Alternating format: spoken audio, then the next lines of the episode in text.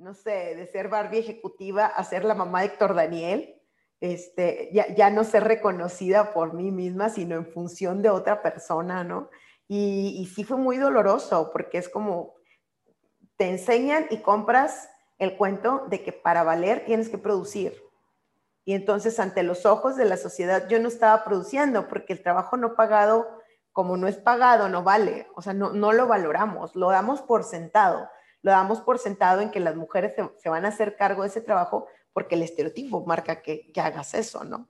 Entonces, eh, pues sí fue un, un, parteaguas muy doloroso que me tomó muchos meses de depresión y después de ir a terapia y, de empezar a como desenmarañar toda la bola de estambre y ver, bueno, ¿dónde estoy? ¿Cómo cambió mi vida? ¿Hacia dónde me quiero mover?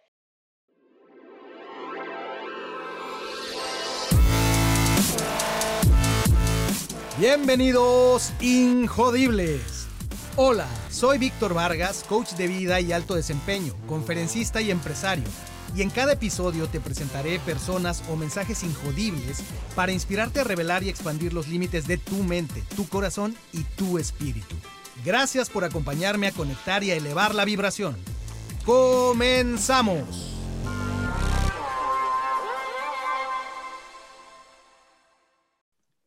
Bienvenidos Injodibles. Hoy tengo a una mujer, pero no es cualquier mujer. Es una mujer que de verdad tengo una enorme admiración, no solo por lo que ella representa como, como ser humano, sino por todas las convicciones, por toda la fuerza que pone en lo que hace y por el mensaje y bandera que lleva a través del tiempo, se sostiene y lo sigue elevando. Mi invitada es abogada por el Tecnológico de Monterrey y cuenta con una maestría en Derecho Internacional por la Escuela de Gobierno y Transformación Pública, así como con maestría en Derecho y Tecnología por la UC Berkeley School of Law.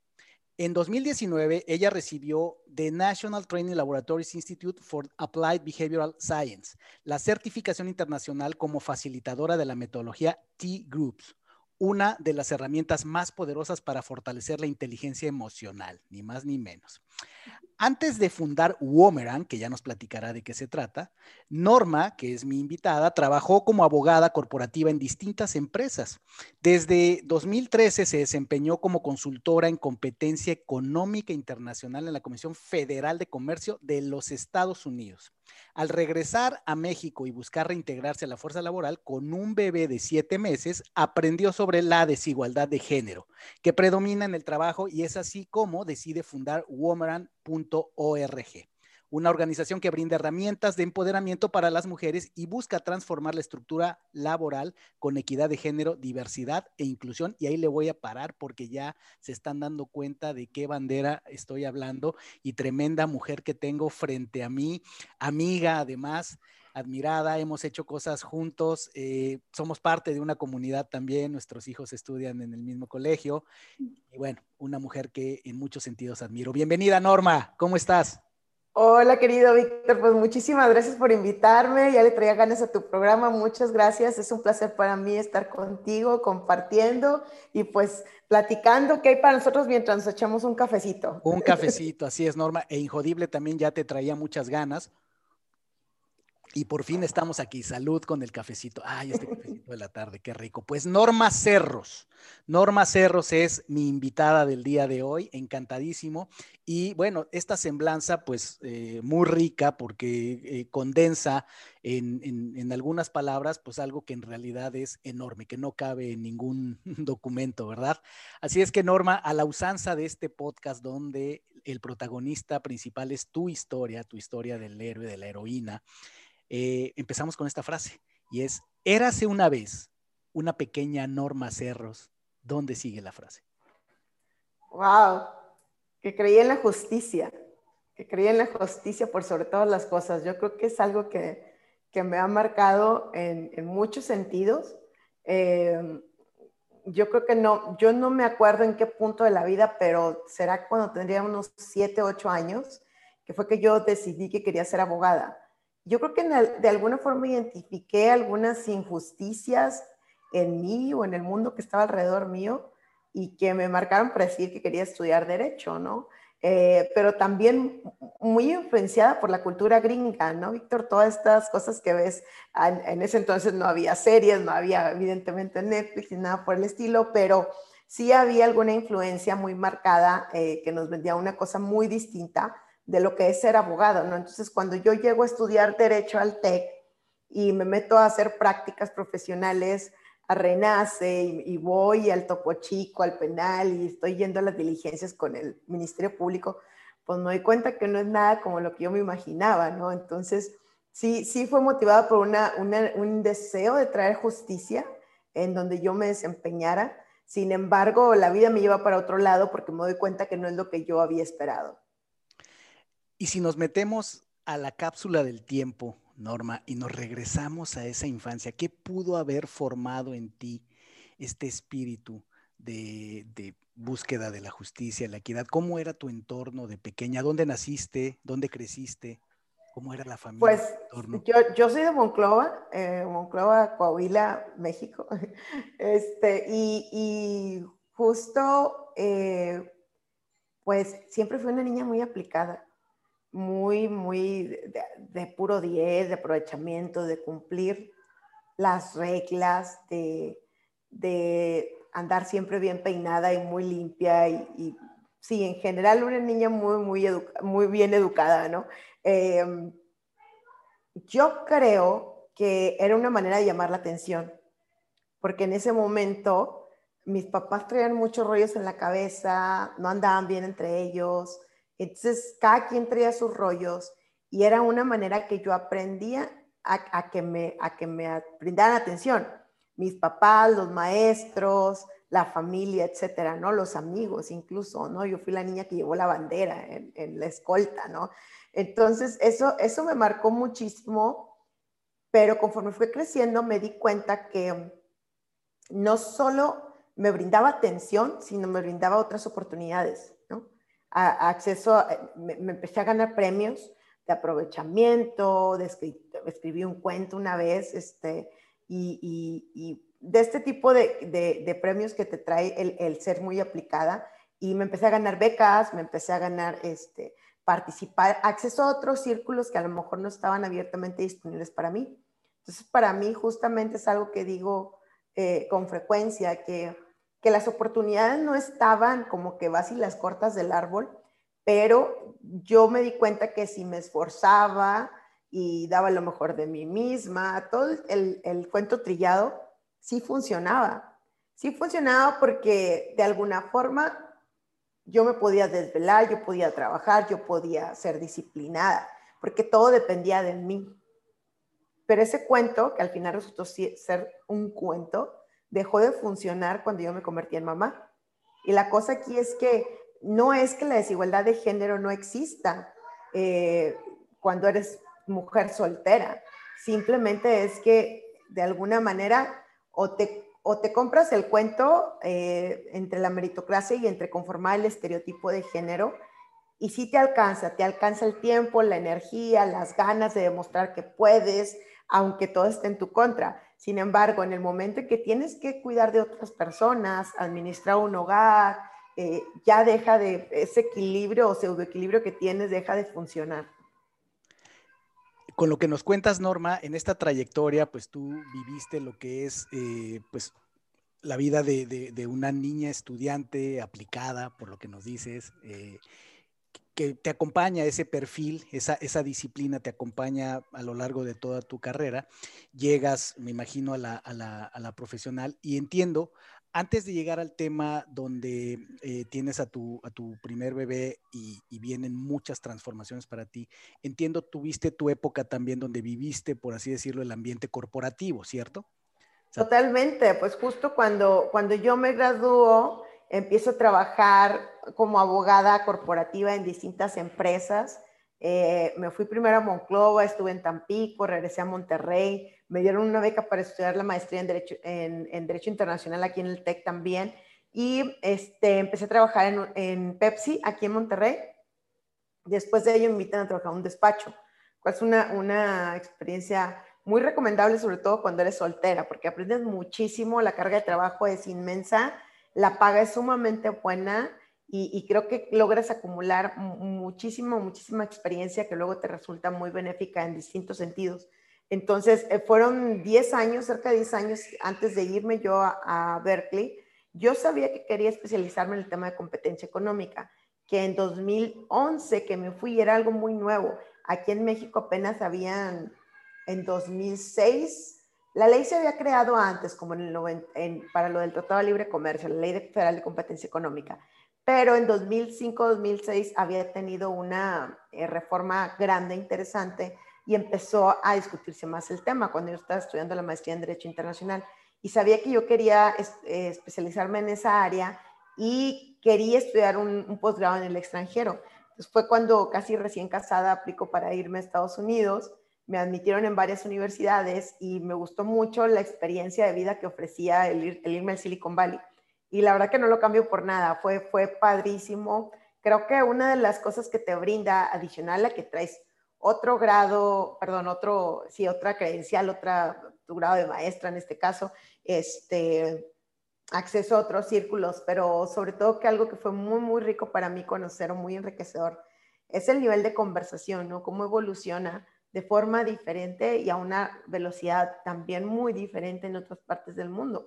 Entonces yo creo que es toda esta experiencia, tanto estando estudiando en Berkeley como trabajando en la Comisión Federal de Comercio en DC, que me da como otra perspectiva y, hasta cierta ingenuidad, o sea, como que empoderamiento, porque sí es como, bueno, yo ya me calé en estas arenas con estas personas, tengo lo que se necesita, sin embargo, pues también eh, la, parte de tener acceso a una visión o una perspectiva que, que, que te, que te brinda más, mayores opciones, creo yo.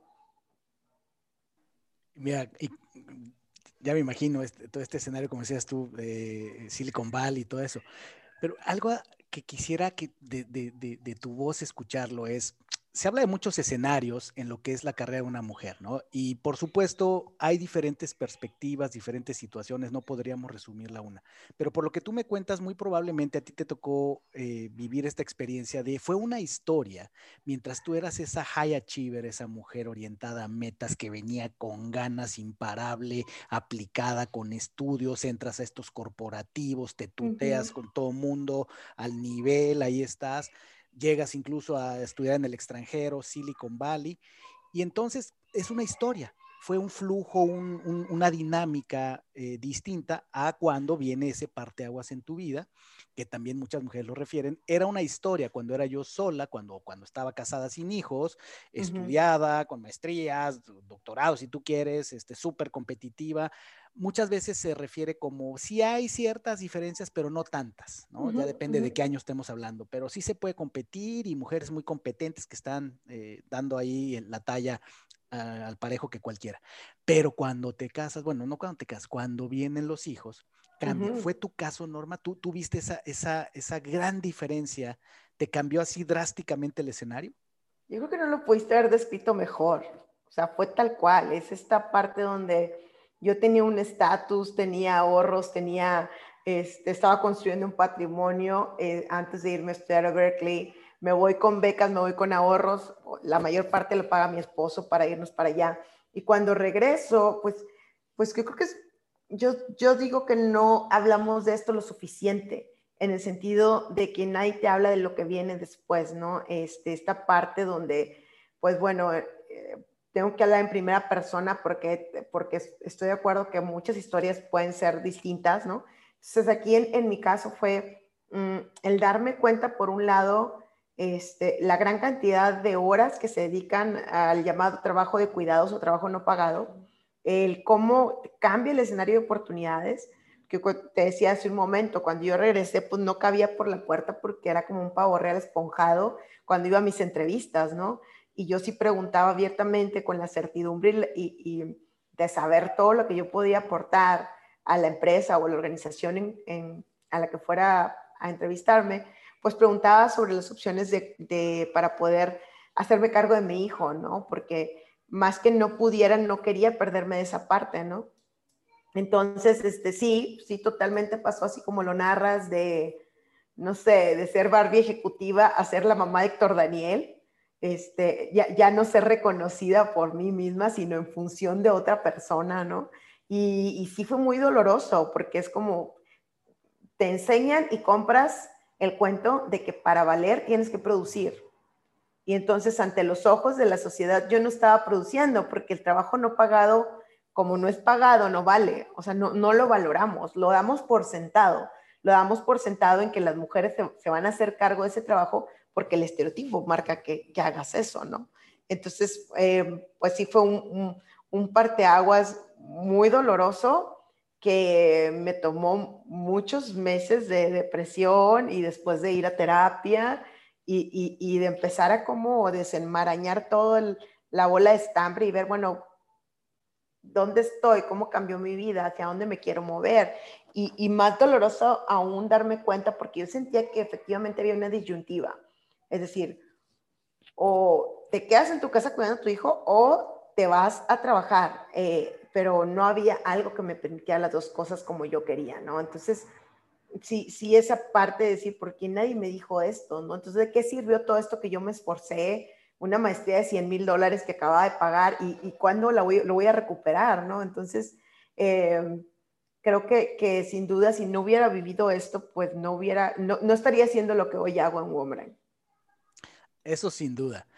Pero, y hago estas preguntas porque eh, en gran medida a lo que tú te dedicas, la bandera que llevas y lo que yo me dedico, eh, pues convergemos en algunas cosas. Mucho de mi trabajo como coach de equipos, como coach de ejecutivos, invariablemente uno de los grandes temas que siempre está sobre la mesa es el tema de equidad, diversidad, inclusión. Y eh, si, es, si es un tema a puertas cerradas en equipos ejecutivos, es un tema y por eso te preguntaba, porque sí, es una historia cuando la moneda de cambio es simplemente talento y resultados. Creo que sí, muchas organizaciones, no me atrevería, por supuesto, a decir que, casi todas o, todas, por supuesto que no, pero muchas organizaciones, sobre todo más desarrolladas, el tipo de organizaciones que por lo que tú escribes te tocó trabajar, ya están más avanzadas en eso y sí se da mucho ya, eh, mientras son resultados, talento, traes habilidades, traes credenciales, tienes con qué competir, eh, independientemente que seas mujer. Y desafortunadamente sí hace una diferencia, un hecho biológico, como el, pues íbamos muy bien, pero, ¿no? Y ahí empiezan los peros, porque son el tipo de, decisiones que muchas veces los, ejecutivos, habrá quienes lo, acepten, habrá quien no se atreva a aceptarlo, pero que se discuten a puerta cerrada de estar viendo candidatos para una posición y eh, vienen estos supuestos y no voy a decir que están mal, simplemente ocurre el supuesto de sí, pero eh, en la entrevista salió que ya está planeando tener bebé. Sí, pero eh, tiene dos hijos, eh, adolescentes. Y entonces el asunto es que leía yo un, un estudio que se hizo recientemente donde una, precisamente se hizo dentro de una firma global de consultoría dentro de esta firma muy grande se hizo un estudio para ver qué pasaba con estos sesgos que tenemos o está eh, diciendo, siendo una, organización de consultoría, pues debería ser más fácil para ellos eh, claro. balancear, ¿no? Para hacerte el cuento corto, y no sé si a lo mejor has escuchado este estudio, lo, lo que ellos encontraron, quienes estaban haciendo el estudio, es que más allá de un tema de políticas internas de equidad, de diversidad, de inclusión, lo que se dieron cuenta es que aunque hubiera esas políticas, el gran, gran problema a la raíz era la cultura de la empresa. La cultura de la empresa era, es una cultura de 7 por 24. O sea, mm. hazle como quieras. Muy avanzada la empresa, muy lo que quieras, pero es una cultura de consultores de alto nivel que cobran mucho, que sus clientes les exigen mucho y que pues, tienen que estar disponibles 7 por 24. Entonces, la conclusión a la que llegaban los investigadores decían, ahí está la raíz del problema, en este caso en particular con las mujeres, que efectivamente llegado el momento, lo que los hombres involucrados e incluso mujeres que tenían que tomar la decisión de a quiénes promovían o a quiénes ponían en qué ciertos puestos, también había mujeres que tomaban la decisión de eh, no la decisión, pero decisiones que acababan, tiene su nombre técnico, pero es bloqueando la carrera de las mujeres. ¿Por qué razón? Porque llegas a esa pared donde viene el sí, pero este, aquí, hay que, aquí hay que trabajar 7 por 24, aquí hay que viajar, aquí tienes que viajar fines de semana, aquí te tienes que, las vacaciones, los días festivos, muchas veces estás trabajando. Y es donde lo que la organización decía, eh, implícita o explícitamente es, no queremos destruir matrimonios, no queremos echar a perder la vida de las personas, y entonces mira, ¿para qué te pongo en una posición donde tú tienes que cubrir necesidades de mamá, de esposa, y te puede causar problemas en tu casa? Explícito o implícito, el estudio llegaba a esa conclusión, de que más allá de que sí tenían políticas de diversidad, la cultura 7 por 24, al menos de esa organización, era el verdadero driver de decir, hasta aquí llegan ciertas personas porque de aquí se necesita disponibilidad 7 por 24. ¿Te ha tocado eh, ver esto en tu, en tu entorno, en lo que tú impulsas, estudias o incluso a lo mejor lo viviste? Totalmente, pues eh, justo es, ese es el gran tema, ¿no? Y, la manera en que lo explicamos es mm, recordando un poco cómo se da como el, el intercambio original o cómo llegamos las mujeres al mundo del trabajo pagado o a participar en la economía.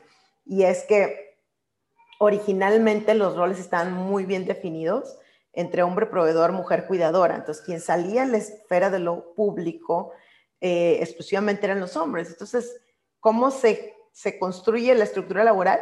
Pues imagen y semejanza del hombre, ¿no? Porque pues tú vas a construir algo que te funcione a ti, ¿no? Entonces, así es como se crea, piensa en cosas tan, tan superficiales como la temperatura que se pone en las oficinas, ¿no? La temperatura, yo me acuerdo cuando estaba en el despacho, era congelador, ¿no? ¿Por qué? Porque los hombres traen su playera de abajo, su camisa y su saco y su corbata. Entonces, obviamente, si no está a 17 grados, se van a estar asando. Este, mientras que las mujeres andamos así, ¿no? ¿Acaso? Entonces, eh, por decirte un ejemplo bobo de, de, cómo se construye la estructura laboral.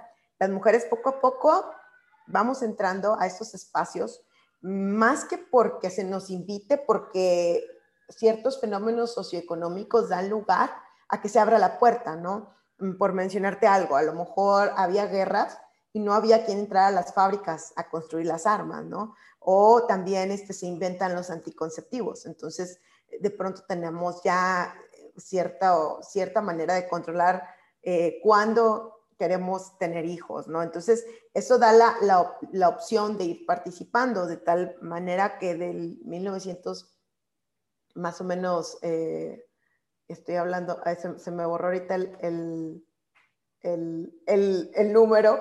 Pero, hace unos años. Hace, unos, años. no, pero hemos venido incrementando la participación económica de las mujeres al grado que eh, de 1970 a la fecha apenas era un 17% y ahora prepandemia era de un 45%.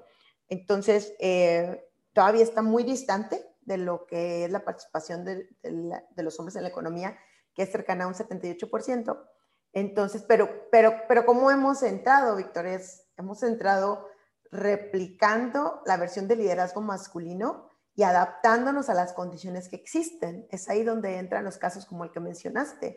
Es, eh, eh, evidentemente una estructura de trabajo, de trabajar 24 horas los 7 días de la semana, pues le funciona a un hombre, a un hombre que se recarga en que, o que no tiene familia, o que si tiene, pues se recarga en una mujer para que se haga cargo de todo eso, ¿no? Entonces, em, yo creo que la gran tarea pendiente de, las empresas es reconocer la vida completa, de reconocer que hombres y mujeres tenemos una vida fuera de la oficina y que pues debemos entrarle, de entrarle equitativamente para que las mujeres podamos tener una mayor representación en la empresa, ¿no? Sin duda. Y es, fíjate, hay, hay un, yo pienso que hay diferentes ámbitos porque está lo que tienen que hacer las, las empresas, que sin duda creo que hay casos donde hay, hay avances, hay, hay, casos que nos sirven de ejemplo de lo que no hay que hacer, ¿no? de lo que ya tenemos que erradicar, ya es de otra era. Eh, está el tema que ya me gustará más adelante que nos hables de en el ámbito político, en el ámbito gobierno, legislación, lo que se tiene que hacer.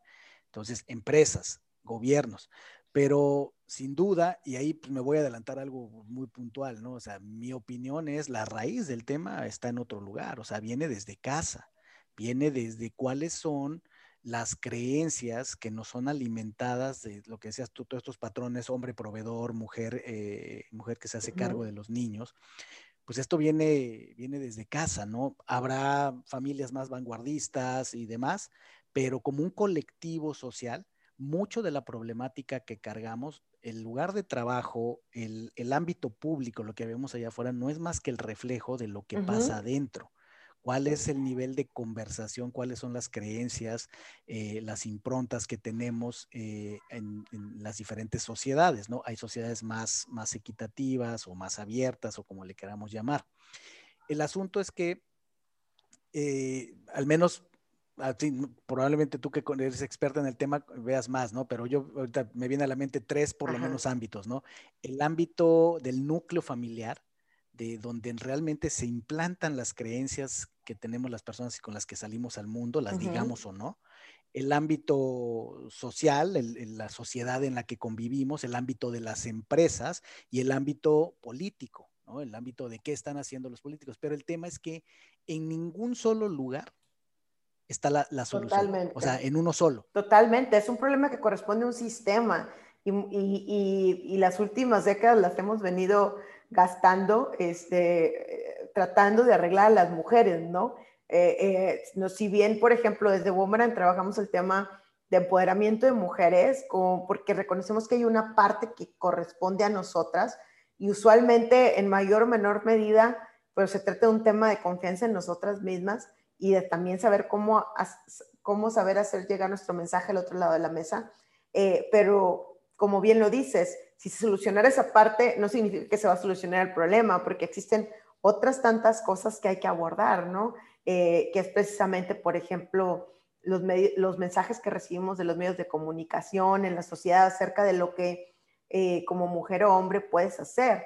Eh, ¿Qué te digo? Si hay una mujer que es asertiva, líder, empoderada, viene y dice las cosas de manera directa, sin ponerle, sin ponerle moñitos o sin endulzarte la píldora, pues muchas veces no cabe, ¿no? No cabe porque es como te está saliendo del estereotipo. Una mujer debe ser amable, debe decir, eh, te robo un momentito nada más, debe, debe hablar así de esa forma, ¿no? Para poder eh, conformar el estereotipo. Entonces yo creo que aquí es muy importante lo que mencionas porque a todos nos toca un pedazo de responsabilidad y pues entre más pronto lo, lo asumamos, creo que podamos avanzar más rápido.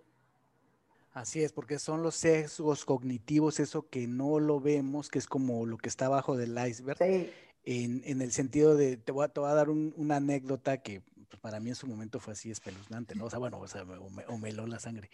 Y fue junto con Cicialia, quien conoces, mi esposa, eh, fuimos a dar una conferencia que un colegio le regaló a los papás el Día del Padre. Y es una conferencia que tenemos Icial y yo que justamente se llama La, la Máscara de la Masculinidad. Ah. Es totalmente este tema que estamos hablando, pero visto desde la óptica del hombre. Del hombre también tiene sus problemas. Totalmente. El hombre también es discriminado en ciertas cosas y el hombre también tiene unos rollos por dentro. Sí, también se le limita bastante por temas de estereotipos de género. Así es. Entonces la charla pues habla de eso, ¿no? Y eh, esa charla la diseñamos Icial y yo para interactuar los dos hay una parte donde ella habla y hay otra parte donde yo hablo y así está. Entonces termina la charla eh, y ya pues estos padres, un grupo grande se acerca, ¿no? Y empezamos a charlar así con ellos. Y muy padre, todo muy bien, pero me acuerdo un, un papá en particular, se me acerca a mí en corte, casi casi así me jala. Y me dice, mira que, que sí me pusieron a pensar, tú y tu esposa, sobre esta charla. Dice, pero te voy a decir más que por lo que dijeron, ¿dónde me doy cuenta que hay un grave problema? Dice, me siento muy incómodo ver a una mujer hablando como tu esposa. Dice, para mí las mujeres, a mí no me criaron, para mí una mujer debe estar oh My God. Así, ¿eh? Y, sí, sí a un lado. Y sí, sí a un lado.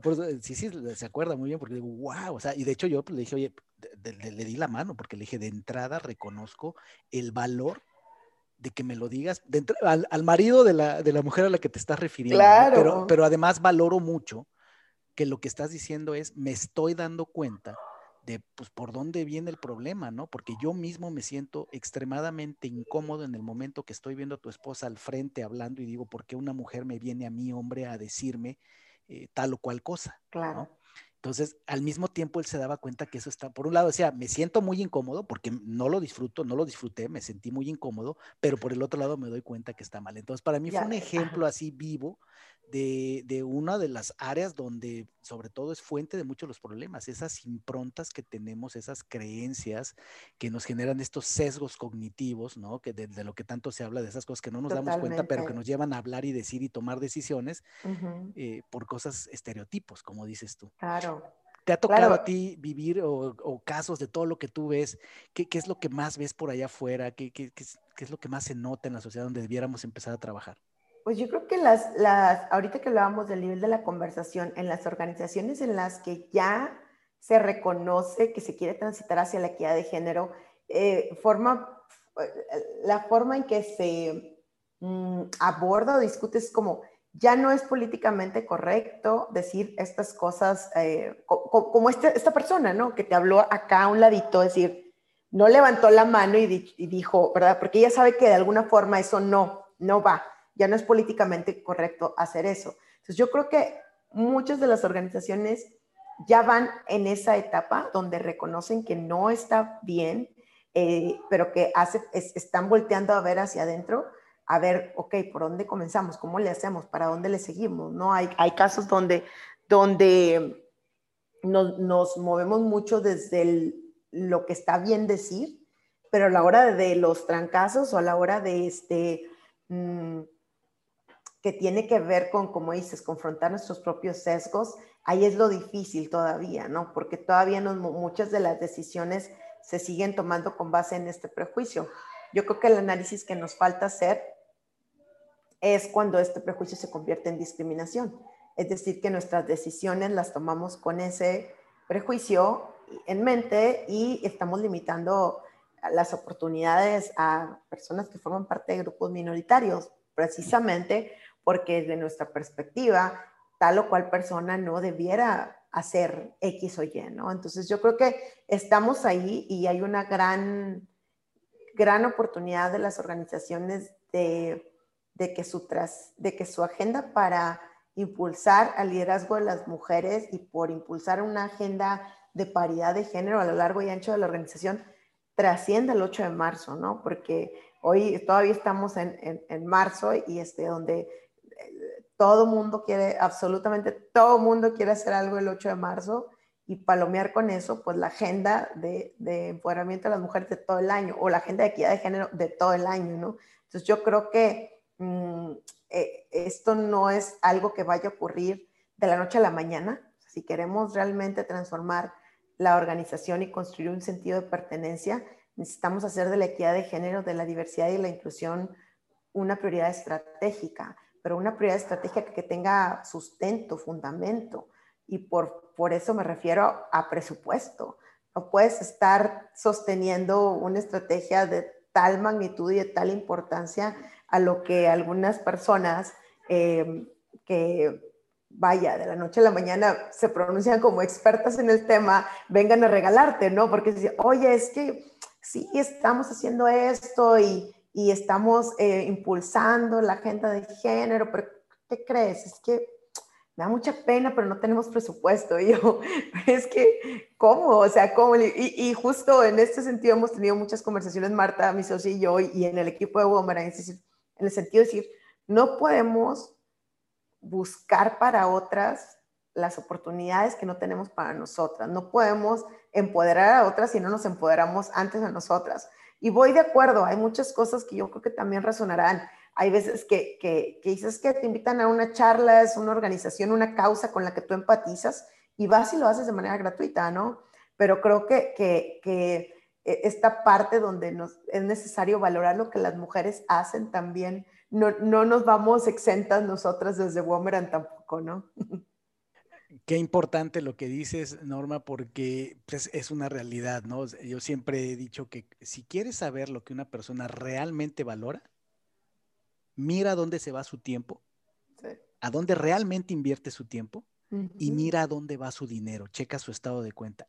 Todo lo demás es comentario. Te podrá decir, no, yo, nosotros aquí. Eh, a ver tu presupuesto. Súper en, qué, estás invirtiendo y a ver tu tiempo, actividades concretas, a qué, a qué tu gente, si hablamos de empresas, a qué es a lo que tus líderes directivos y tu gente, la cultura, le está, está dedicando sus hábitos. Porque sí, estoy de acuerdo contigo en que eh, pues tenemos que ser mucho más profundos y verticales y no subirnos nada más al carro bonito de 8 de marzo y ya todo el mundo ya lo agarró y pues sí, hay quien, dices, se, se agradece la intención, pero ojo cuando ya llegamos al punto donde pues es aprovechar el 8 de marzo que hacemos 8 de marzo, a ver chicos, chicos de entrenamiento, capacitación, cultura que, hacen. Solo este, te evidencia, ¿no? Un desayuno, playeras, la conferencia, este, y el, Una resto, flor. y el resto del año, ¿no? De hecho, yo lo que digo es, eh, y mira que yo he participado en, en, en eventos del 8 de marzo. Ajá, ajá y tratando de ser congruente en esos eventos, incluso yo digo, para mí el verdadero objetivo del 8 de marzo es que si hacemos bien el trabajo, no solo el 8 de marzo, sino el resto del año, no tengamos que andar celebrando un Día Internacional de la Mujer. Claro. O sea, si hacemos bien el trabajo, es quiere decir que esta, eh, esta inequidad, que esta cosa ominosa que ocurre en muchos casos, pues, se borra y ya no tenemos ni por qué andar celebrando días, o sea, ya, ya, ya perdonamos, ya sanamos y ya avanzamos y estamos. Pero mientras, pues tenemos que recordarle a la gente. Yo creo que sí tiene su función, cosas como el 8 de marzo y ciertas cosas que son para que hagamos conciencia, pero hagamos el trabajo y no se perpetúen de por la eternidad celebrar el 8 de marzo de esta manera que muchas veces muy Claro, y entender, entender el propósito, ¿no? Entender que, que esto se conmemora porque eh, hay necesidad de dedicar esfuerzos intencionales a, impulsar cierto sector de la población que son las mujeres, porque los números, los datos duros evidencian una desigualdad tremenda, ¿no? Y una desigualdad tremenda que yo creo que es bien importante em, enfatizar su impacto no solo en lo económico, eh, que bueno, sabemos y tú tal vez habrás leído también de cómo impactaría a la economía de México y del mundo, el hecho que las mujeres tuviéramos, eh, participáramos en la economía en igualdad de circunstancias que, en el hombre, ¿no? ¿Cuánto se, incrementaría el Producto Interno Bruto? Bla, bla, bla, lo sabemos. Eh, lo sabemos, pero no lo materializamos, no lo, no lo creemos, ¿no? Pero esa es una parte. La otra parte es revisar cuál es la relación que existe entre el empoderamiento económico de la mujer y la violencia de género tan grave que se vive en el país, ¿no? una violencia que diariamente deja a 11 mujeres víctimas de feminicidio, ¿no? Entonces, sabemos que una de las causas más importantes por las que una mujer se queda en una situación de violencia de género es por la dependencia económica con el agresor.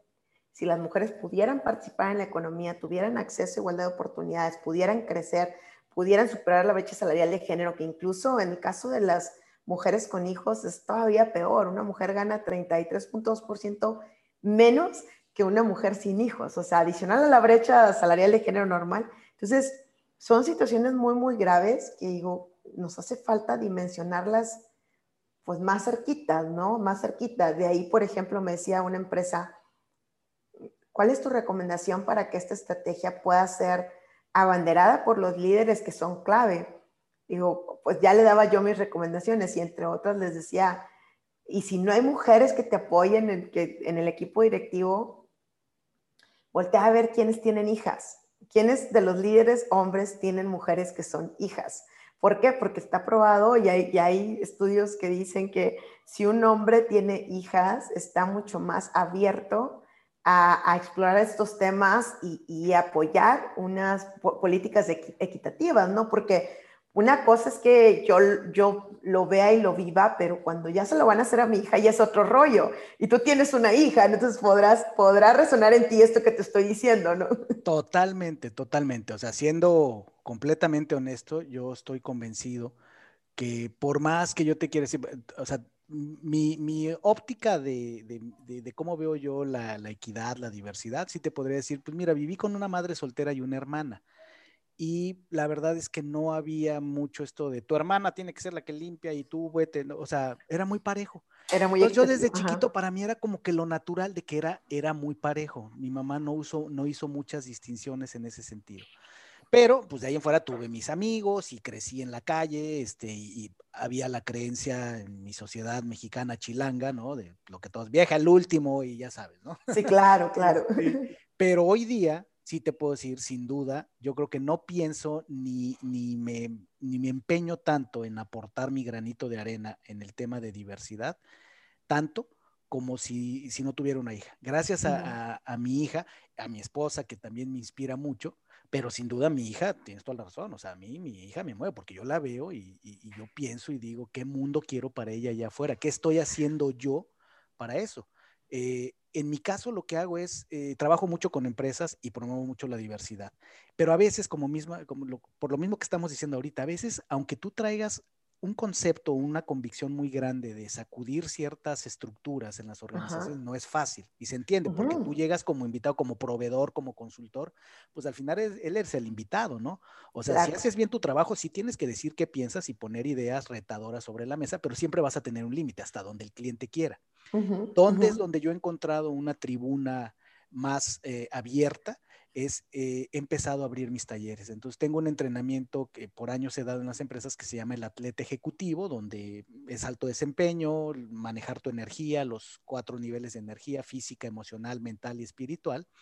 Y eh, hace poquito precisamente hice la, primer, la primera edición abierta al público. Ajá. Eh, y la llamé así como le llamaban las empresas, el atleta ejecutivo. Pues error de marketing para el nombre, ¿no? Pero qué bueno, porque fue una así bofetada, porque me empezaron a llegar mensajes en redes sociales de mujeres que me decían, pero es para hombres, ¿no? Porque dice el atleta. ¿no? Este, pero es solamente para directivos, ¿no? Porque dice ejecutivo. Entonces dije, qué, qué, qué, qué gran aprendizaje, porque desde sí ya es este, es ser Ya está, ya, sí, exacto, ya estás segregando para quién va tu, tu Exacto, entonces le cambié el nombre, le cambié el nombre y le puse, ya le quité el él, sino es atleta de la vida y el tagline es entrenamiento de élite para mujeres y hombres. Y así, así definí que sea primero mujeres y hombres. Fabuloso. Y entonces eh, me documenté y, hubo una investigación también que probablemente hayas escuchado, donde recientemente el Foro Económico Mundial y McKinsey hicieron también una investigación y en este que está disponible en Internet, ellos a las conclusiones que llegan es, dicen, con la tendencia actual, si no hacemos nada, a la mujer promedio en el mundo le va a tomar 25 años emparejarse con los hombres a nivel gerencial en las empresas. 25 años, gerencial y le, va le tomaría a este mismo ritmo 100 años emparejarse a nivel directivo. Entonces yo cuando leo eso, volteo a mi hija y digo, no, ese mundo, algo... Es, es, es donde dices, exacto, donde dices, pues no, no sé ustedes, pero yo no tengo tanto tiempo, ¿no? Entonces... Exacto, lo que digo, yo no tengo 25 ni 100 años y mi hija tampoco, este, ni las hijas de ustedes, ni las hijas de nadie, ni las mujeres del claro, mundo. Y entonces, ¿qué vamos a hacer al respecto? Entonces, fíjate, algo interesante es que el atleta ejecutivo tomando esta inspiración, o más bien, el ahora atleta de la vida para mujeres. Ajá, ajá.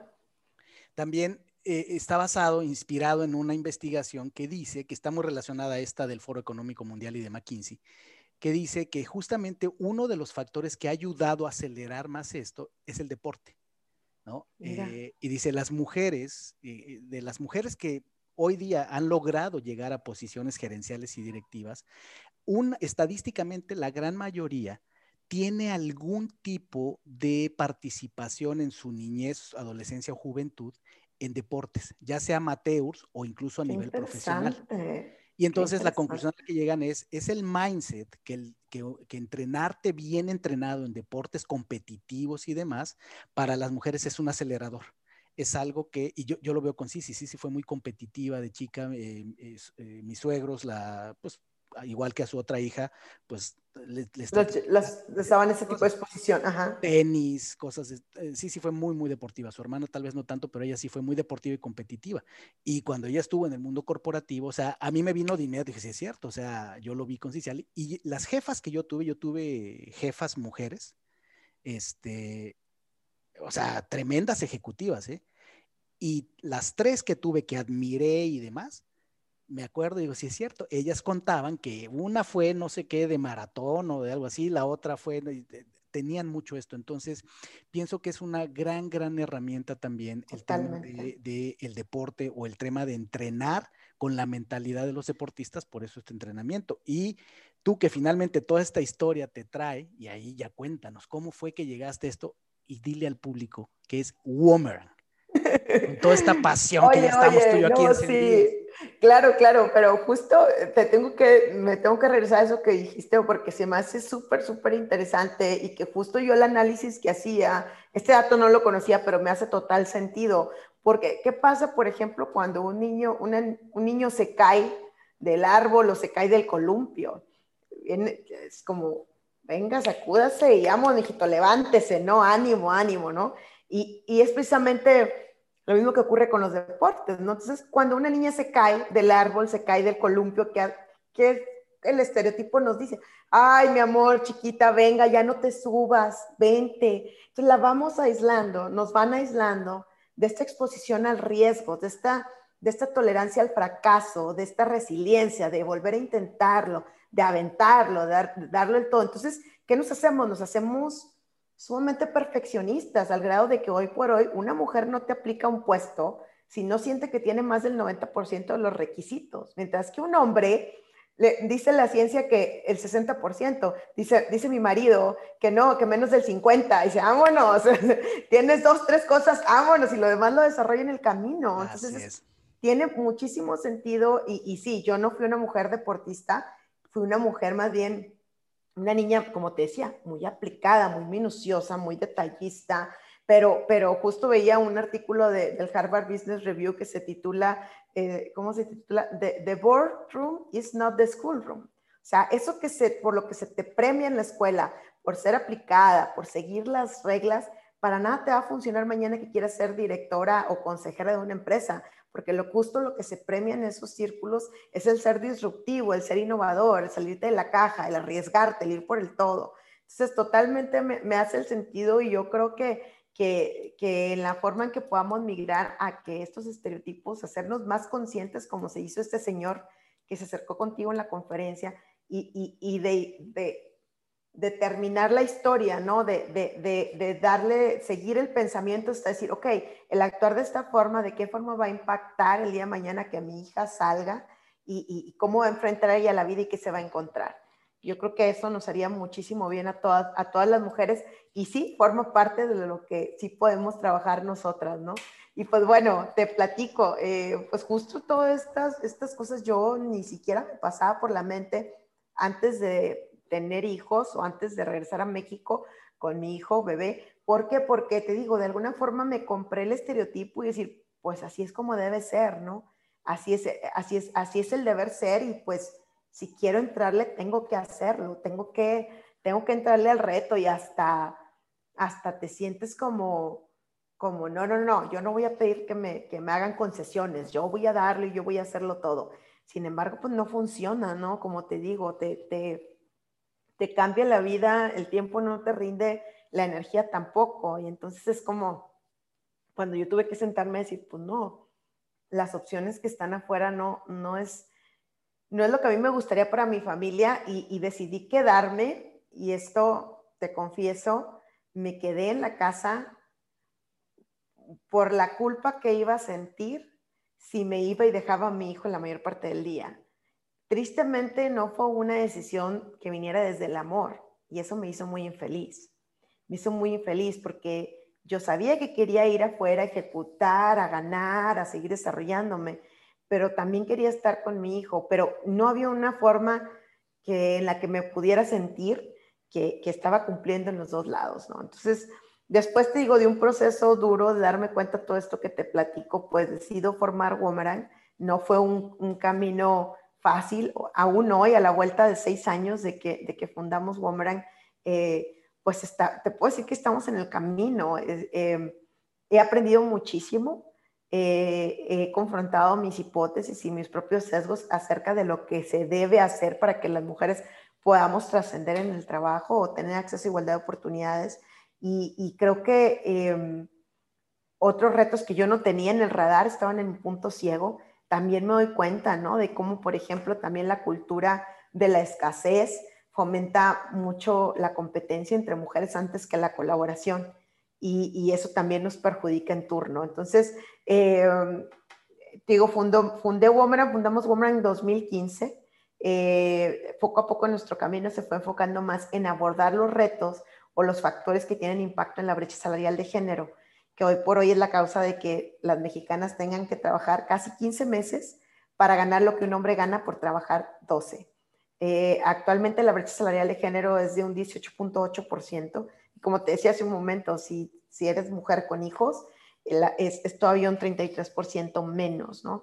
Y, y, lo triste es que dices tú, bueno, si es nada más este, la lana, pues de alguna forma, que me afecte la lana, de alguna forma, pues le entro, este, me esfuerzo, duermo cuatro o cinco horas diarias, etcétera, lo sacas. Eh, pero la cosa es que se, se, se exponencia el, pacto de los prejuicios en el trabajo, porque muchas de las decisiones son tomadas con este prejuicio. Lo que decías hace un momento, decía, la decisión que toman por ti las empresas, es decir, no, no le voy a dar este puesto porque pues este puesto tiene que viajar, entonces, ¿quién se va a hacer cargo de los hijos? O no le voy a dar este puesto porque pues tiene que quedarse aquí hasta las 10 de la noche.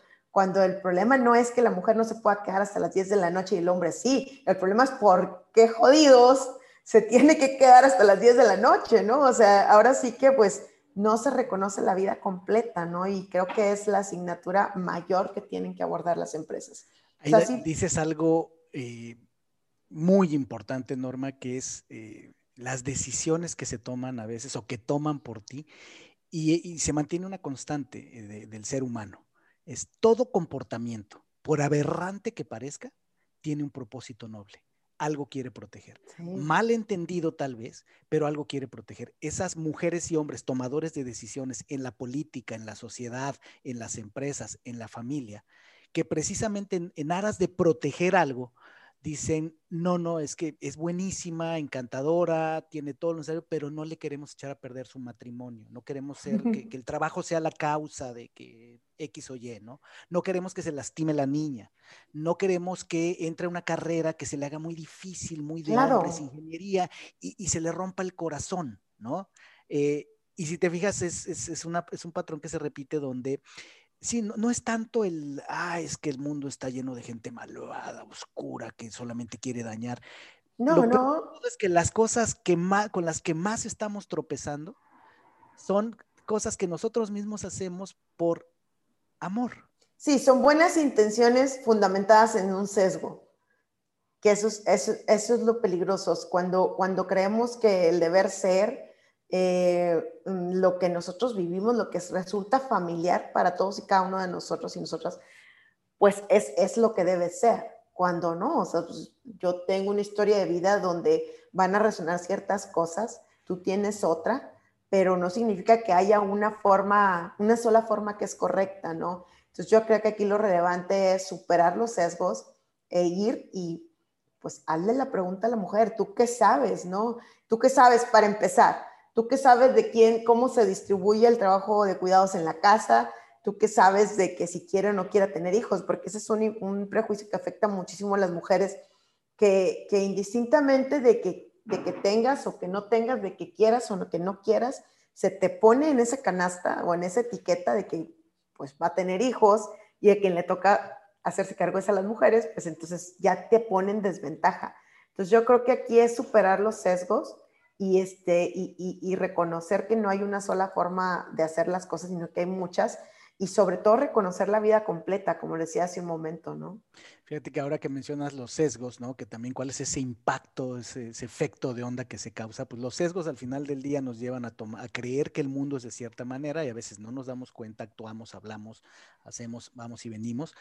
Y por eso también hablaste de la culpa en algún momento, ¿no? Y que tiene que ver con los sesgos. ¿Por qué? Porque hay ciertos estereotipos, hay ciertas cosas implícitas o explícitas que hacen que, por ejemplo, muchas mujeres, tú tendrás tal vez más, más sensibilidad de cuántas o de qué proporción, pero que es muy común el sentimiento de la culpa en las mujeres. Evidentemente, mucho más en las mujeres que en los hombres, ¿no? Pero fíjate algo interesante, que como sociedad, también eh, hay varios especialistas que lo han dicho, pero uno de los que me acuerdo muy bien porque fue muy controversial, Simon Sinek, este, este hombre que ha hablado mucho de liderazgo en recientes años, que escribió el libro de Start with Why, él tuvo una entrevista muy polémica eh, hace unos años con Tom Bilyeu de eh, Impact Theory, donde habló de las generaciones, de la diversidad, pero ahora desde el ángulo de, porque si aquí estamos hablando hombres y mujeres, el género, pues también nos traemos una pachanga entre generaciones por edad. Claro, claro. Entonces, eh, pues entró al punto de, los millennials, ¿no? En ese momento. Estoy, estoy, hablando, creo que esta entrevista fue hace unos cuatro años, una cosa así. Eh, y entonces pues, se, empezó a meter ahí en el pantano, ¿no? Se empezó así como que a meter, a meter, ay, ay, ay, ¿dónde me fui a meter, no?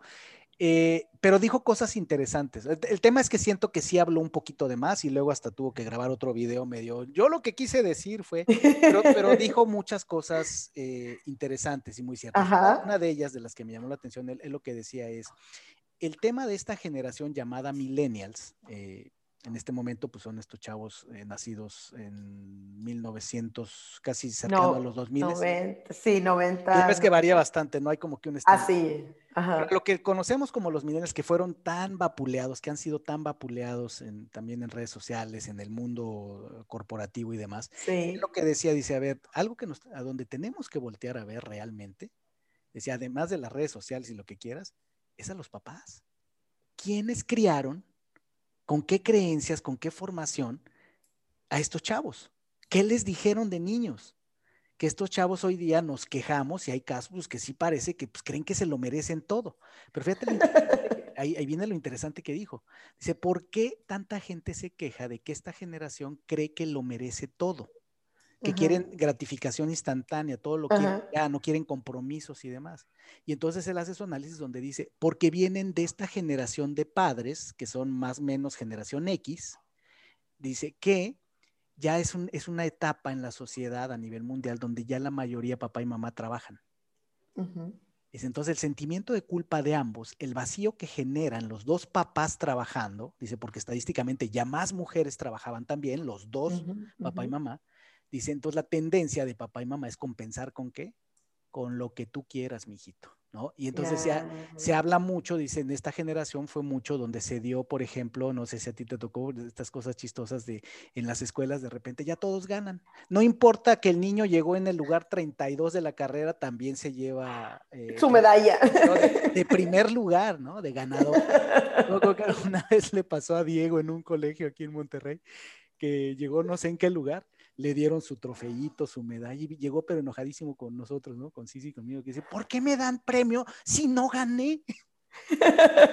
Simon Sinek se refiere a eso. Dice, llegamos a ese tipo de cosas donde eh, todo era eh, compensarle a los chavos la ausencia de papá y mamá, y es un tema generacional que ahora lo estamos pagando.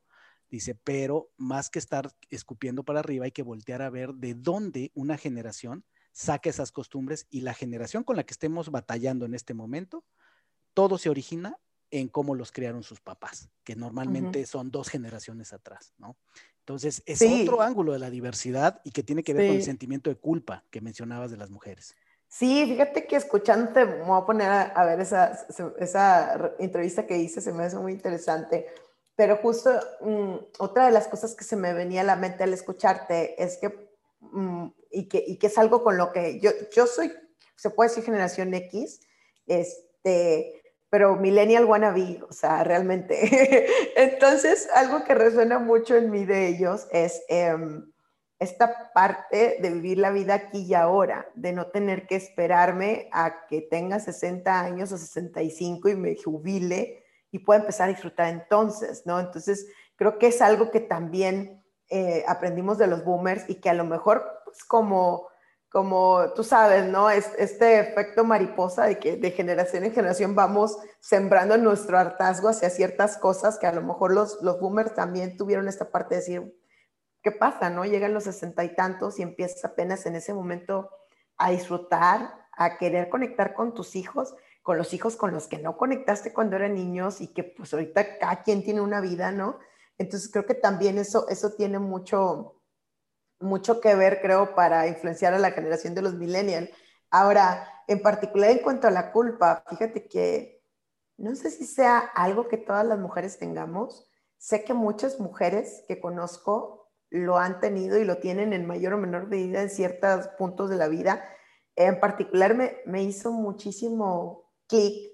Si antes ya lo había sentido, me hizo muchísimo em, que pensar hace unos meses porque justo estaba tomando terapia y, yo platicaba de cómo, no obstante tener personas que trabajan conmigo, que me ayudan al cuidado de mis hijos y a limpiar la casa, hacer la comida, este, pues yo estoy aquí como me viste, tengo a tres pasos de mi casa, aquí está mi oficina y estoy escuchando al bebé llorando y es la culpa, es la culpa de que chin, o sea, eh, a, nivel físico, biológico también, porque empiezo a generar leche ahorita que estoy amamantando Oscarito, pero es una cosa que dices, chin, y dices, eh, y le decía yo, bueno, es que, es que me tengo que deshacer de esto, porque si no, no voy a poder ejecutar y bla, bla, bla. Y me decía, mi terapeuta decía, es que no puedes deshacerte de la culpa nomás como, como así, o sea, tienes que entender cuál es el propósito que viene a enseñarte, cuál es la razón por la que esa culpa existe.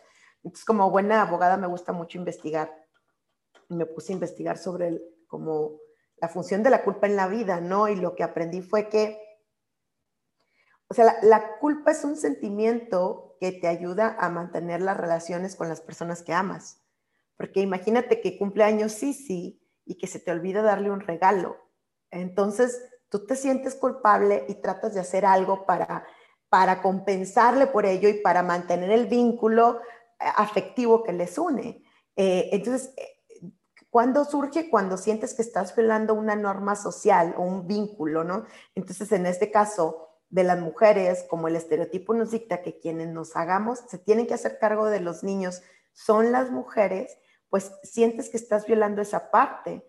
Pero me puse a analizar, realmente, realmente estoy eh, faltando, realmente mi hijo está sufriendo porque yo estoy faltando, o sea, ¿de qué manera estoy violando mi relación afectiva con mi hijo? Mi hijo está bien cuidado, si yo entro también va a llorar, porque así son los niños, los niños lloran, se caen, se pegan o quieren algo y no se los das y lloran, ¿no? Pero eso no significa que esté mal cuidado, entonces no significa que yo esté incumpliendo con lo que tengo que hacer. Entonces, hacer todo este análisis me hizo, poco a poco ir soltando esa culpa y decir, no estoy violando ninguna norma social, mi vínculo con mi hijo está sano, está bien cuidado y yo también estoy haciendo algo que me gusta y que en turno me hace ser una mejor mamá, ¿no? creo que, es algo que, estoy en el camino, no te puedo decir que ya está superado, pero que, el compartirlo me ayuda mucho a, este, a, justamente superarlo, ¿no? Eh, tremendo tema que, tocas, porque mientras hablabas, por ejemplo, también pues me venía a la mente, o sea, sí hay por lógica y es evidente diferencias obvias entre hombres y mujeres y lo vemos desde el punto de vista de la fisiología si lo vemos desde el punto de vista de los hombres no podemos parir, los hombres no amamantamos a los hijos y diferentes cosas que podríamos entrar a enumerar. Pero yéndonos un poco más profundo, yo te decía hace rato, el análisis profundo era, veámoslo desde la familia, la sociedad, este, las instituciones, los gobiernos, viéndolo todavía más profundo desde mi punto de vista, es cuando ya entramos a estos temas filosóficos de es energía masculina y femenina. Y cuando hablamos de energía masculina y femenina no tiene nada que ver con género. Eso ya es, eso ya es avanzado. Y es, y esa, de hecho, hacia donde debemos ir. Es particularmente mi creencia personal, es que no es para todos, hay que empezar a tejer fino, pero es, es ahí donde tenemos que educar, en entender que incluso ni siquiera es un problema de géneros, en el fondo es un problema de energías. Y un, hombre puede tener mucha más energía femenina que masculina, y no estamos hablando de preferencias sexuales. No, Esa es una realidad, es, yo tengo parejas conocidas muy queridos, donde él se hace cargo de la casa y es, o sea, que mis respetos para el detalle que tiene, el vínculo que tiene con los hijos, las hijas, mientras ella, ella es la ejecutiva, la que sale, la que está haciendo los billetotes. Bueno, él también tiene su negocio, este, pero están perfectamente y sin, cero problemas. Y que digas, eh, ahí hay... Pues los normales, ¿no? los normales, me refiero, sí, los normales, pero es, es, un ejemplo claro de, de, energías. ¿Qué se está moviendo ahora? Fíjate lo que hemos estado hablando, Norma. Hemos estado hablando de equidad. Hablamos, empezamos a hablar de equidad, de que si la paga y de que si los puestos, las mujeres y demás. Claro. Ya entramos a diversidad incluso de edades, ¿no? Ahorita ya estamos entrando, desde mi punto de vista, a inclusión. Porque, por ejemplo, todo este tema también de las preferencias sexuales, de, de, todo, este movimiento, no sé si has notado, por ejemplo, en LinkedIn, en la red, y pues todos estos temas los conocemos tú y yo, porque además por eso también hicimos algo. Sí, responsive. Este, esta conferencia que hicimos en Monterrey hace dos años, que nos salió preciosa y que tuviste, un, rol estelar ahí. Eh, gracias, sí, gracias por la invitación y pues donde conocí a otras personalidades tan, tan, tan, talentosos como Alex Reyes, como este, pues el mismo Robin Sander, ¿no? Entonces, Así es. claro. Entonces, estas empresas, bueno, estas organizaciones vanguardistas, eh, que hay que seguirles la pista, por ejemplo, cosas que, están pasando en LinkedIn, te decía, eh, es muy común, yo de repente lo empecé a ver y dije, ¿qué está pasando?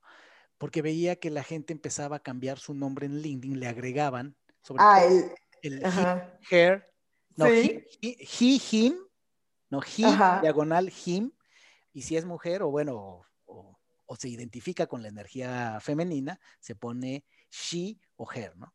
Ajá, Entonces, eh, cuando ya, pues ya dije, a ver, esto ya me llama, aquí ya hay algo, porque ya lo veo muy seguido, pues ya me puse a investigar y pues sí, es, es un movimiento que tiene que ver con inclusión, con diversidad, donde eh, las personas dicen es, debemos tener el derecho de expresarnos y presentarnos con la energía, con la identidad que en realidad resuena con nosotros. Yo puedo ser Víctor Vargas, pero a mí me gusta que me digan ella, por ejemplo, ¿no?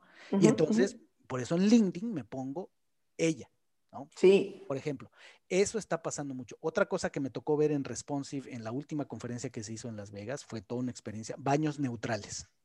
Sí.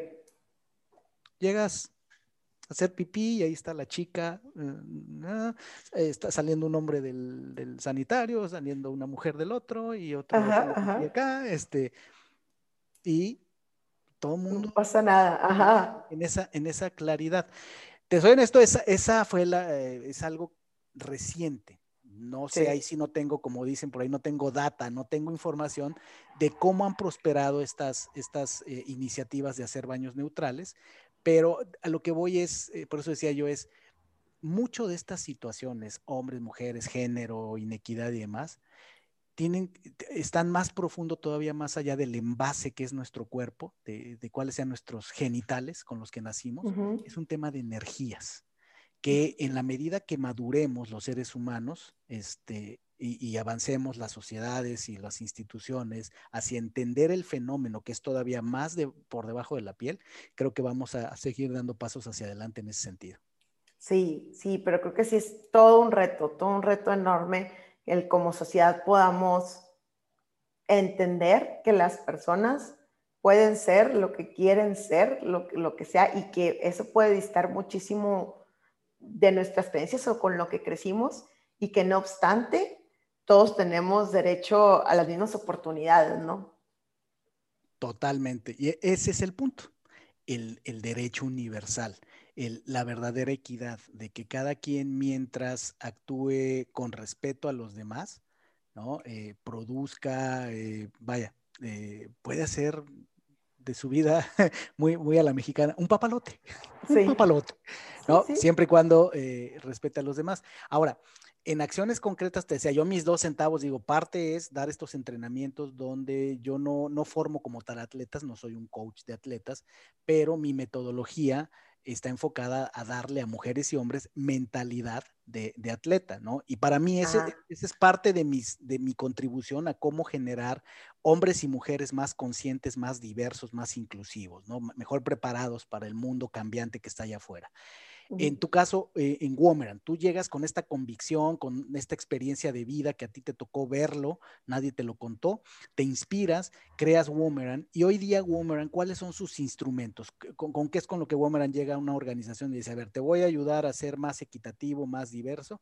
¿Cómo les ayudas, no? Pues justamente nosotros la experiencia nos ha dado eh, y hemos aprendido no solo de las intervenciones que hacemos, sino también de los estudios que se hacen a nivel internacional acerca de lo que está funcionando para alcanzar la, igualdad de género en el, trabajo.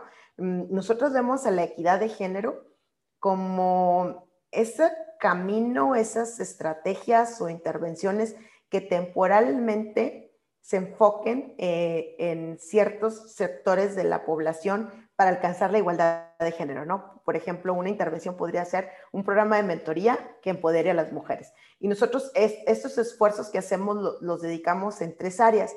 No significa que tenga que ir uno detrás de otro, sino que al contrario, lo vemos como que para que pueda tener impacto la estrategia que intentes para alcanzar la igualdad, tienes que dedicar esfuerzos simultáneos a concientizar, a empoderar y abordar el prejuicio inconsciente. En el caso de concientizar es hemos, visto que si tú llegas con programas de mentoría o de empoderamiento a mujeres, sin haber abordado estos temas a un nivel que la población de la empresa pueda entenderlos o pueda arroparlos o pueda familiarizarse con ellos, va a ser más difícil que otras intervenciones más específicas o más enfocadas en las mujeres sean, sean aceptadas, sean apoyadas, ¿no? Por ejemplo, si tú llegas a lo mejor con un programa de mentoría para mujeres, lo más común es que te digan es, eh, sin haber hecho nada antes, lo más común es que te digan es como estás discriminando a los hombres, porque nada más haces esto para las mujeres, ¿no? Entonces, de ahí que sea necesario a través de intervenciones, les llamamos de primer nivel, como puede ser un foro hecho a la medida de la empresa o a lo mejor un taller, una conferencia, un seminario de soluciones con expertos. Ir abordando estos temas desde un empaque que te puedas familiarizar con ellos. A llegarte qué es feminismo, qué es igualdad, cuál es la relación de la, de la desigualdad de género con la violencia de género, por qué esto me debe importar, ¿Por qué la igualdad de género no es un juego de suma cero? O sea, de que para subir una mujer tiene que bajar un hombre. No, o sea, ¿dónde están las ganancias para ambos géneros y en general para todas las personas que conviven en una organización? Entonces, esas son las intervenciones de primer nivel. Luego que ya está como allanado el terreno, empezamos con programas que sí están enfocados específicamente en empoderar a la mujer con habilidades interpersonales y con mentoría. O sea, ahí tenemos distintos programas desde el programa que me dice, ¿sabes qué? Pues no, yo creo que ahorita estamos en una etapa donde necesito que las mujeres desarrollen más sus habilidades interpersonales, entonces ahí es donde entramos con, con eh, el programa que llamamos Mujeres de Pisada, Sonrisa Amplia y de Pisada Fuerte, porque es como estar navegando entre un océano de prejuicios y está fuertemente enfocado en desarrollo de habilidades interpersonales de negociación, manejo de conflicto y mucho, mucho espacio de práctica a través de, de T-Groups, a través de Community Learning Sessions, que son, que son intervenciones que usamos en este programa. Ahora, cuando ya estás listo a tener una conversación, de decir, ya están las oportunidades para darse, ya tenemos una línea de talento, entonces necesitamos capacitar a las mujeres para que ocupen la siguiente dirección de mercadotecnia o lo que sea que se va a estar generando. Es el programa de mentoría que nosotros recomendamos más y donde las chicas no solo aprenden de los modelos a seguir de cómo un directivo o directiva ejecuta y dirige, eh, sino que a la par también tiene esta capacitación de habilidades interpersonales, que son tres cosas que distinguen estos programas, principalmente en la perspectiva de género, en el sentido de todo lo que hemos estado abordando en la última hora de desde dónde partimos, del intercambio original, de los datos duros que evidencian una desigualdad de género que no es controvertible, que existe. Entonces, empezamos desde ahí para darnos cuenta de qué tamaño es el reto, de decir, ok, ahorita, ahorita, si tú llegas empoderada a dirigir, a a, ser asertiva, a, ir a mostrarte frontal en un ambiente que todavía está sesgado, vas a valer gorro, vas a valer gorro. Entonces, mientras los, los ambientes laborales transitan hacia espacios más equitativos, es necesario actuar comunal o con muchísima más estrategia, ¿no? Para poder, para que estos liderazgos puedan tener cabida, porque como te decía, pues ahorita el trabajo todavía está, me refiero al ambiente laboral, en muchos sentidos a cómo funciona para el hombre, ¿no? Y, las reglas son de que si quieres trascender, pues tienes que eh, replicar el liderazgo masculino. No sé si te, acuerdas o viste por ahí, hay un, hay un corto, me encanta ponerlo en uno de nuestros talleres, que es el cortito de Pixar de Pearl, la bolita de estambre ¿Te acuerdas? Que llega y que pues toda colorida y toda emocionada y pues era la única diferente, ¿no? Entonces que en algún punto se teje a sí misma un traje de blanco y negro como todos los ejecutivos, pues para poder embonar y para poder caber y al principio no quería gritar, pero en la junta se pone a gritar para que le hagan caso. Entonces, de alguna manera sí está y creo que esa es una forma cómica de verlo, pero que no dista mucho de la realidad, desafortunadamente en muchos, en muchos ambientes laborales. Entonces, aquí lo que, lo que nosotros decimos es, es necesario eh, que podamos reconocer el escenario que está actualmente afuera para nosotros planear una estrategia para que podamos hacer llegar nuestro mensaje al otro lado de la mesa, ¿no? Aún en ambientes sesgados. Entonces, eh, esa es una de las características de los programas nuestros. Otra es, eh, pues, que hay evaluación, porque pues lo que no puedes medir no lo puedes mejorar. Entonces, eh, realmente medimos a través de distintas intervenciones como son grupos de enfoque, entrevistas, encuestas, hacemos una medición basal de dónde empezamos, ¿no? Y, el resultado va más allá de medir la autopercepción, de decir, ah, sí, me siento bien empoderada. Bueno, ¿Y cómo se reflejó? ¿Cómo se reflejó en tu carrera? ¿Cómo se reflejó en, el negocio? ¿Cómo se reflejó en la lana? ¿no? Entonces, eso, eso lo medimos. Y también, por otro lado, esta parte donde eh, tiene la capacitación en habilidades interpersonales. La mayor parte de los programas de, de empoderamiento o de mentoría se quedan nada más en, en, eso, ¿no? Como siempre ponen mucho énfasis en el matching, en que sea algo eh, eh, idóneo, la pareja que tú haces de mentor y mentí. Sin embargo, pues la relación va mucho más allá y creemos que sí es necesario crear el espacio para que las mujeres puedan, eh, pues bueno, quitar todos estos sesgos, estos prejuicios que de alguna forma hemos comprado para darle pie a reconocer en dónde estriba nuestra unicidad o lo que somos únicas o nuestro talento o nuestra riqueza y atrevernos a, a ponerlo en práctica, ¿no? Y finalmente, cuando ya tienes a mujeres que están empoderadas, que le saben, que son expertas y todo, pues sí es necesario abordar el prejuicio de género, eh, porque si no, eh, vas a llegar a ambientes, como te decía, donde no están transitados y tu inversión en tiempo, dinero y esfuerzo se va a ir al caño. Entonces yo creo que es importante que a todas las organizaciones tengan acceso a esta capacitación, que es en prejuicio inconsciente, pero está enfocada en aquellos prejuicios que tienen impacto en la merma de oportunidades de las mujeres en el trabajo. Entonces, así, así más o menos lo hacemos, es lo que traemos a las empresas, pero también, pues bueno, también te, ha tocado acompañarnos a algunos de los foros que hacemos, donde lo que decimos es que traemos sabiduría accionable, algo que puedas poner en práctica en el momento en que sales de ahí, ¿no? Entonces, eh, tenemos campañas y foros como el Equal Pay Day México, que justo tenemos la quinta edición en la primera semana de abril, del 5 a 9 de abril, y este es un foro gratuito donde traemos speakers pues, y, y especialistas de México, de Estados Unidos, y de otras partes del mundo, donde desde la experiencia y desde la generosidad de compartir, eh, no solo lo que les ha funcionado, sino, sino lo que está funcionando en esas latitudes, que creo que es muchísimo más relevante porque te ayuda a dar pasos agigantados, ¿no? Hace un momento lo decías o hablábamos de cómo ni tú ni yo tenemos tanto tiempo que esperar, entonces yo creo que en eso es muy relevante el cómo podamos tener estos acceso a otras realidades o a otras trayectorias de cómo se ha avanzado en otras partes del mundo para poder adaptarlo y usarlo en nuestra propia realidad. Entonces, pues eso es lo que hacemos. Tenemos también la campaña de Un futuro brillante que nace como un, em, como un spin-off de Equal Pay de México y es con el fin que, que acá entre nos es mi, mi campaña favorita porque muchos, muchos de estos proyectos pues tienen, tienen que pasar años o a veces ni años, como te decía, para ver el resultado. En cambio, en un futuro brillante lo ves en el instante y eso es algo pues que me da mucha satisfacción porque el objetivo es súper sencillo, es mostrar a mujeres que son modelos a seguir en las áreas de ciencia y tecnología para que las niñas y adolescentes puedan conocer estos otros caminos, estos otros escenarios y salir de ahí con una semillita sembrada de curiosidad, de decir qué es ingeniería especial, qué es la NASA, qué es, eh, dónde puedo estudiar eso, mamá, qué, qué, significa, o sea, yo no sabía que una mujer puede ser eso, que, que empiecen a cuestionarse, que empiecen a tener estas conversaciones hacia el interior del hogar y poco a poco puedan ir expandiendo sus horizontes en ese sentido. Eh, yo soy una mujer que estoy peleada en los foros con la parte de inspiración. Creo que a mis 40 años lo que necesito son herramientas constantes y sonantes. Necesito acceso a círculos, necesito acceso a redes de apoyo. Pero en cambio, si volteas a ver el impacto que tiene el factor inspiración cuando lo presentes a una edad temprana, es realmente milagroso. Entonces, yo creo que en ese sentido, eh, pues bueno, como te podrás dar cuenta, se me iluminó la cara al hablar de un futuro brillante, entonces espero que por ahí nos acompañen con, con Nat ya más avanzado el año.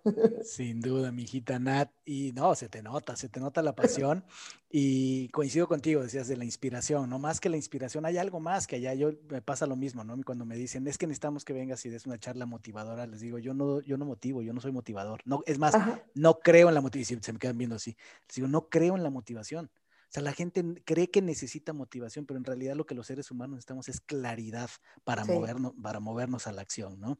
Claro. a ver, abril, ya está casi abril aquí encima, Equal Pay Day. A ver, adelántanos tantito, ¿qué, qué, nos vas a traer este año, Norma? Oye, pues justo esto, esto que estás narrando de la urgencia es como el lema de la campaña este año, se llama Equidad Salarial Hoy.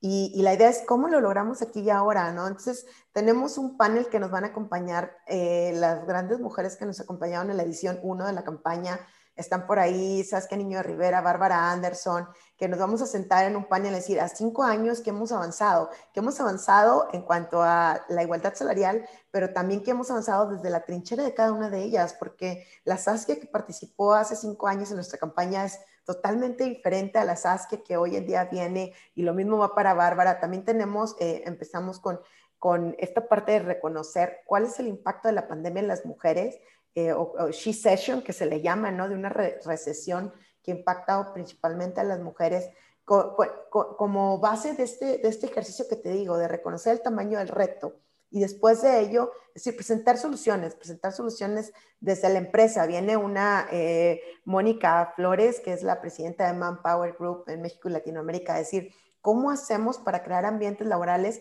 donde quepamos todos, donde las mujeres puedan regresar, todos estos millones de mujeres que se habla de que salieron del trabajo por la pandemia, ¿cómo podemos hacer que regresen? Y, de ahí también, ¿qué propuestas nos presenta eh, la economía conductual? Para eh, hacer del ambiente laboral uno más equitativo. Ahí tenemos a una Siri Chilasi, que es una, una académica experta de la Harvard Kennedy School of Government, que también nos va a estar compartiendo en ese sentido. Tenemos también, vamos a lanzar nuestro pacto por la igualdad salarial, que es un pacto para invitar a las empresas a que transparenten la forma en que pagan este, sus salarios a sus empleados, de una medición muchísimo más acertada al respecto de, de, esta desigualdad salarial por género y nosotros estarles alimentando con mejores prácticas en forma de foros trimestrales para que puedan ir este, teniendo estos pilotos hacia adentro de las organizaciones para ir cambiando la realidad. Ahí nos va a acompañar Tatiana Cloutier, la secretaria de Economía, nos va a acompañar Fátima Montiel de Coparmex y también ahorita estamos viendo María Arisa, todavía no confirma, pero ya María Arisa está en viva, que ella también acaban de lanzar un, pacto similar eh, eh, a nivel nacional, ¿no? Entonces, pues está padrísimo, vamos a tener un taller de negociación de salarios, eh, que también nos acompaña Tania del Río por ahí. ahorita se me, se, me, se me, escapan otros, otros más. abordaremos con Lisa Velarde de Dele, que es una empresa mexicana, Startup, donde se creó un dispositivo para descubrir el cáncer eh, entonces ella nos va a hablar precisamente cómo le tocó vivir y romper los estereotipos de género de las mujeres en la ciencia y tecnología. Entonces, eh, es, en lugar de ser un foro que antes era de un día completo, lo dividimos en dos horas por día. Va a ser de 5 a 7 de la tarde los cinco días de la semana y pues bueno, allá está la información publicada en las redes sociales de Womerang en Facebook principalmente pues súper invitados todos, invitadas todas a que nos acompañen a este foro, entonces para que empiecen a reservar sus lugares. No, bueno, pues nos brilla a los dos a los ojos, a los dos nos brillan los ojos por esta, esta convicción, esta, esta pasión compartida por ayudar al, desarrollo del ser humano a través de sus organizaciones, a través de la sociedad y demás. Tocaste un tema muy importante y sigue con ese reto, Norma, de buscar transparencia. Tú y yo que hemos compartido eh, eh, foro en, Responsive. Para quienes no, ubiquen, Responsive es una organización creada en los Estados Unidos que eh, se hizo con los, el, pensamiento líder de, personas eh, vanguardistas en cuanto a cómo tienen que evolucionar las organizaciones actuales. Se crea Responsive, yo tengo contacto con ellos hace unos tres años, en, fui a una conferencia en Nueva York y resulta que, para hacer la historia larga, corta, eh, yo represento a Responsive en, México. Hicimos este foro donde eh, eh, Norma participó activamente. Y uno de los principios de Responsive es transparencia y es uno de los menos entendidos de la gente. Dice, bueno, ¿y, qué, la transparencia por qué es tan de organizaciones evolutivas, ¿no? Evolucionadas? Porque precisamente donde hay obscuridad, hay problemas. Sí es como el agua estancada, se pudre. Y entonces, eh, donde eh, en culturas organizacionales donde todavía manejamos, por ejemplo, nóminas confidenciales, pues justamente hay espacio para tener inequidad, para tener exclusión, ¿no? Entonces, eh, ¿por qué no mostrar la lista del, salario? Esto no es para cualquier empresa, ya hay empresas en México que lo están haciendo, que la nómina es transparente, todo mundo sabe cuánto está ganando cada quien. Y ya eso ya habla mucho del nivel de madurez de la organización y de la cultura y de la gente que trabaja ahí. Y el nivel de lo que, ya, de lo que llaman en inglés accountability, ¿no? Es decir, me hago responsable y, este, y, y si hay algo que mejorar, pues lo mejoramos, ¿no? Le entramos. Exactamente. Entonces, eso dice mucho. O sea, ¿qué organización hoy día que diga que está apoyando la inclusión, la diversidad este, y demás, se atreve a transparentar eh, cuánto se le paga a las mujeres, ¿no? Claro. En su nómina. Claro, claro, muy pues, pocas. serían pocas. Sí. No, hombre. Como ven, Oye, este, dime. acabo de ver el reloj, no me he dado cuenta, ya nos aventamos hora y media. No, una maravilla es esto y podríamos seguir sin duda. Fíjate que aquí creo que eh, vale la pena mencionarle a, la audiencia. Eh, hay dos episodios que creo que pueden eh, complementar muy bien esta charla. Es el 43 y el 45 de Injodible. El primero es la masculinidad tóxica. Wow. Y hubo tan buena respuesta que después hice otro, el 45, que es la masculinidad saludable y son los dos. Muchos de los temas que tocamos aquí los hablé ahí, el tema de la energía, que es más un tema de energía masculina y femenina más que de géneros, y también el episodio 51 de organizaciones responsivas, donde hablo más acerca de los principios de responsive. Creo que son cosas importantes. Y algo con lo que no te quiero dejar ir, o que más bien, una pregunta que no quiero dejar de hacerte, Norma, a lo mejor ya está un poco implícita con todo lo que nos has dicho, pero quiero hacer la pregunta. Claro, venga. ¿Qué piensas del feminismo? ¿Existe, no existe? ¿Es bueno, es malo? ¿Es hacia donde tenemos que ir? ¿Es el, ¿Qué es el feminismo?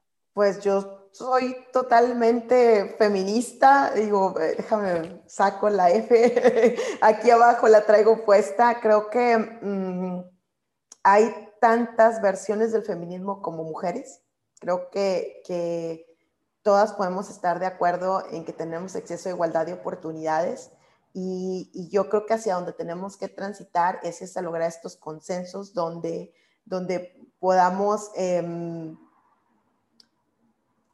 tener la, la, posibilidad de elegir la forma de vida que quiero seguir, ¿sí? Y, y, a la vez no tratar de imponer esto en otras mujeres, porque creo que... Em, como decía, pues las, hay tantas versiones de feminismo como mujeres y yo creo que todas las mujeres tenemos derecho, y no solo las mujeres, todas las personas tenemos derecho a construir la vida que queramos, ¿no? Entonces, en ese sentido, algo que me he dado cuenta que mientras más satisfecho o satisfecha estés con tu propia vida, menos te vas a fijar en si el césped es más verde al otro lado de la acera, ¿no? O al otro lado de la calle. Entonces yo creo que, por ejemplo, hablando de, un, ejemplo, las mujeres que se van a trabajar a la empresa, las mujeres que se quedan, estas que les llaman mommy wars o las guerras de mamás, la que juzga a la que se va a trabajar porque deja al hijo a cargo de otra, este, o, o, la mamá que está desde la oficina mirando de condescendiente, de forma condescendiente a las mamás que se quedan en la casa yo creo que este tipo de cosas solamente nos dañan y creo que la manera de poder abordarlas es, construyendo más en ti, construyendo más en uno mismo y, siendo más congruente con lo que uno quiere, porque en la forma en que seas congruente en eso, creo que, lo demás te va a venir este, pasando de noche, ¿no? O sea, no te va a importar cómo esté la demás personas mientras tú estés bien. Creo en ese sentido también apoyo eh, las marchas y las protestas feministas, apoyo eh, todo el movimiento, porque creo que mm, en la historia de la vida, si tú te pones a ver, las grandes revoluciones o los grandes cambios no se, no se han dado de manera pacífica, ¿no? Porque quien tiene el poder, quien tiene el sartén por el mango, no tiene incentivo para ceder ese poder. Y hoy por hoy sí se necesitan este mismo cambio que, que hablábamos hace un momento de decir, ¿por qué necesitamos la equidad salarial aquí y ahora? Y no podemos esperar ni 70, ni 100, ni más años. Eh, eh, yo creo que es muchísimo más urgente el atenderlo en el tema de violencia de género, ¿no? Entonces creo que, que las 11 mujeres que son asesinadas diariamente víctimas de feminicidio hablan por sí mismas y, y, hay mucha gente que critica eh, las protestas y, y las formas, ¿no? Y, y, yo creo que eso no es lo importante, ¿no? Lo importante es voltear a ver cómo hacemos para transformar las cosas y que, y que realmente eh, podamos tener acceso a una vida libre de violencia, ¿no? Me, me, dicen por ahí, bueno, es que yo no estoy de acuerdo, sí estoy de acuerdo, pero no son las formas. Y yo lo que digo, yo me pregunto qué no haría si a quien mataran fuera mi hermana, a mi mamá, a mi sobrina, a mi hijo, a mi hija, bueno, no tengo hija, pero eh, ¿qué no haría? ¿no? Entonces yo creo que no habría monumento alguno que no quisiera yo destruir si eso significara de alguna manera mandar una señal inequívoca, y, perdón, inequívoca de, de, que estamos en contra del sistema patriarcal que ha generado este tipo de opresión que hoy se vive. Wow, es que este es un, tema, por eso te hago esa pregunta, porque es un tema que puede ser muy controversial. me gusta mucho la manera en la que lo aterrizas, porque eh, podemos caer rápidamente en extremos, en polaridades, ¿no? Creo que hay que eh, entender que existe una cosa que se llama liderazgo situacional, que tienes que aplicar el nivel de verticalidad, el nivel de eh, específico de energía. De intencionalidad, para ¿no? Para la situación que, enfrentas. Y es una realidad que en países, al menos hablemos del nuestro, en países como el nuestro, el tema de la violencia hacia la mujer, eh, al nivel de criminalidad, al nivel que acabas de describir, pues es ominoso, es una realidad, eso, eso existe en, nuestro país, nos guste o no existe. ¿Qué es lo que ocurre? Que sí se necesita levantar la voz. O sea, si nos ponemos muy progresistas, sí, el asunto es que no debiera haber feminismo, debería haber humanismo pero necesitamos pasar por este proceso evolutivo porque hoy día las cosas no están bien no están bien desde la base, hay abuso, hay, hay excesos. Y entonces eh, me gustó mucho cuando dijiste, no se trata de un juego de suma cero, de para que suba una mujer tiene que bajar un hombre. Se trata de que nos elevemos juntos, pero sí que evolucionemos las formas de pensar y de tratar a las, a las mujeres, porque hoy día no es correcto, no es justo en muchos de los casos. Entonces necesitamos lograr eh, eh, dejar claro que sí, como en todo, va a haber excesos Sí, habrá gente que te diga por los desmanes que han hecho muchas veces en las marchas feministas, cosas que evidentemente nadie va a aprobar y que no hacen más que dañar eh, al movimiento. Pero lo mismo pasa, mm, agárrate al que está hoy día al cargo de nuestro gobierno. Empieza con una bandera muy bien de por los que han robado, los que no sé qué, ya están ahí y luego habrá muchos que no estemos del todo de acuerdo en sus maneras y en las cosas extremas en las que ya caen después ese, es, ese, es, el reto del ser humano, ese es el reto de, vivir en sociedad, de buscar un término medio y generalmente estamos en un péndulo. Por eso te hacía esa pregunta. No, pues gracias por darme la oportunidad, porque creo que sí, efectivamente es necesario ser muchísimo más intencionales y puntuales, es decir, uh, como dices, no tendríamos por qué eh, vaya a salir a protestar, ¿no? El, el, gobierno tiene una responsabilidad y todos como sociedad, ¿no? De reconocer cuando nuestras conductas están motivadas por un sesgo, un prejuicio, por una, por una objetivización sexual de la mujer, ¿no? Es decir, es un objeto al cual yo le puedo gritar o puedo hacer comentarios por, como, por sobre cómo se viste o cómo se conduce, ¿no? Cuando en realidad, pues no, o sea, no hay ningún derecho a hacer eso, ¿no? Pero como bien lo hemos visto en distintos sectores, toda esta parte está normalizada y no se habla lo suficiente. Y en el momento en que se habla o en el momento en que alguien levanta la voz, somos las mujeres histéricas, que no aguantamos nada, que lo estamos haciendo de todos nomás porque sí, ¿no? Entonces yo creo que, que sí es muy, muy importante relacionar eh, o, señalar el cual, cómo funciona el continuo de violencia en contra de la mujer, que es justamente, va desde estas actitudes sexistas, estas bromas eh, eh, machistas o que cosifican a la mujer, y que tienen como fin pues el feminicidio. Entonces sí hay una relación muy documentada al respecto y, yo creo que, que eh, es necesario lo que para unos es exagerar, para, para otros es pues tomar cargo de la situación, ¿no?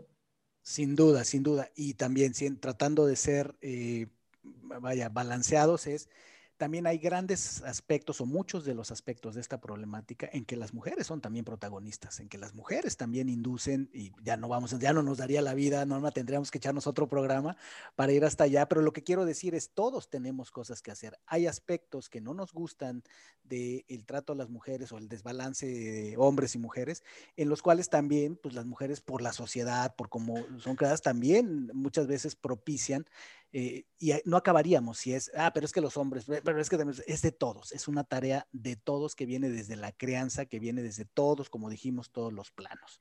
¿Sabes que no me, no me gustaría irme sin, decir, porque no, ahora no me voy. ahora no me voy, no, no, yo creo que es muy interesante que volteemos, a ver, que a ver que, por ejemplo, hablando de los casos de violencia de género, o, porque muchos, a mí me tocó que me, que me, que me novatearan en televisión nacional una entrevista y diciéndome, bueno, pero es que los hombres también los matan, sí, a los hombres también los matan y son víctimas de violencia, pero usualmente no son de una mujer, no son de una persona con la que existe un vínculo afectivo, ¿no? Entonces, por lo general, las, las mujeres que son víctimas de violencia es porque existe un vínculo afectivo con el agresor, de ahí que exista la agravante de feminicidio, ¿no? Entonces aquí sí hay muchos hombres que mueren eh, por delincuencia organizada, por violencia, etcétera, pero creo que sí hay ciertas circunstancias que es necesario señalar. Entonces, eh, sí está más, esto que haces del péndulo sí está mucho más cargado en contra de las mujeres. Y yo creo que ahí es, es importante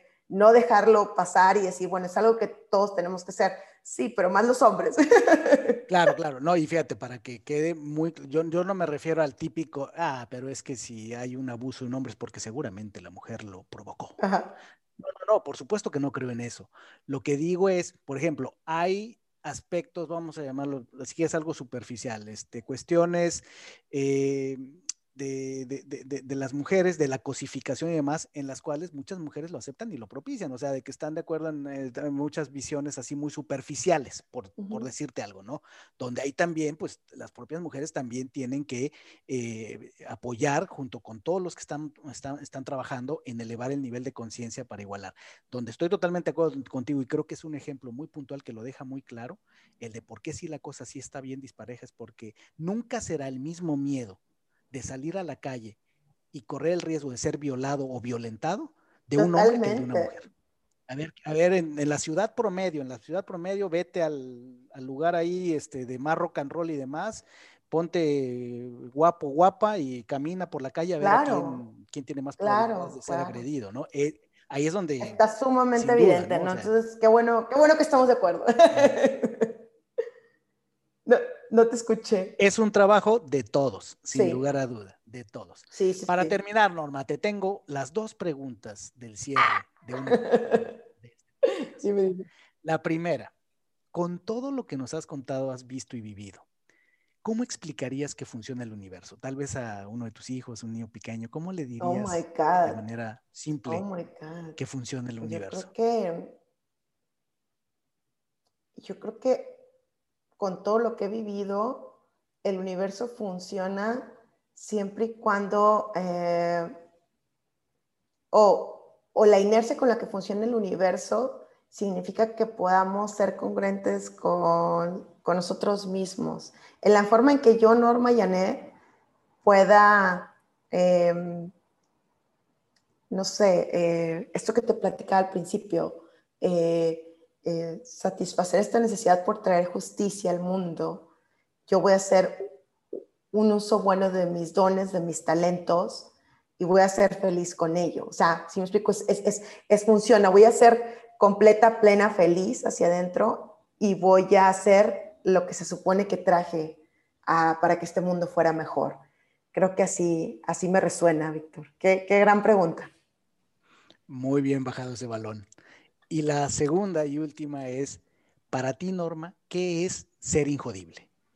Uy, pues ahora sí que voy a, voy a citar a, un, a uno de mis, de unas personas que admiro mucho, que lo escuché hace poco decir, es este, tener la posibilidad de cagarla en tus propios términos, o sea, decir, pues me animo, me aviento, lo hago, pues no le sé bien, pero ahí voy y a la siguiente ya recabo esta retro, esta experiencia y con eso nutro mis esfuerzos, lo cambio, lo mejoro y voy de nuevo, ¿no? Entonces yo creo que eso, la posibilidad de aventarme a hacer, de hacer Equal Pay de México de la nada, de hacerlo ahorita a la vuelta de cinco años también, este, pues a lo mejor ya no de la nada, porque ya hay algo que construimos, que construí, pero también, o sea, decir, hoy por hoy sigo teniendo errores, que dijeras tú, estás a la vuelta de cinco años, no termina uno nunca de aprender, ¿no? La, meta es que sí, que cada vez se, pueda ir mejorando e ir siendo, este, que, estas cosas vayan siendo parte del pasado, que la oferta de, lo que traes al mundo sea cada vez mejor, pero en la conciencia de que, de que soy humana y de que esto va, a seguir ocurriendo mientras lo sea, ¿no? Entonces creo que por ahí va. Norma, ha sido verdaderamente un placer tener esta charla que ya nos debíamos. Ya sé, ya sé. la audiencia. Fantástico. ¿Dónde te puede encontrar la gente? Eh, yo en Womerang, en Facebook, en Instagram, Twitter, arroba Womerang y también en Norma Cerros, así estoy en Instagram y en, Facebook, este, y en LinkedIn también, si quieren invitarme a conectar por ahí, me dará mucho gusto este, poder, poder hacerlo. Me encanta, me encanta conectar con personas eh, que vibran en la misma sintonía, pero también con personas que piensan diferente de mí, porque creo que que, me reta a ver las cosas desde otro punto de vista y también ahí hay mucho aprendizaje. Entonces, pues bueno, encantada de conectar. Mil gracias por invitarme, Víctor, me encantó. Muchas gracias, espero que, que se repita pronto. Así sea. Muchísimas gracias, Norma. Ha sido un placer. Y a ti, mi querida, mi querido Injodible, me encuentras en Instagram, en Ser Injodible, en Facebook, en Ser Espacio Injodible, en el sitio web injodible.mx y en las plataformas de podcast en la que sea de tu gusto, principalmente en Spotify. Muchísimas gracias y nos escuchamos en el siguiente episodio. Gracias por haberme acompañado en un episodio más para moldear y forjar tu mentalidad injodible. Tenemos una cita con tu grandeza en el próximo episodio. Hasta entonces.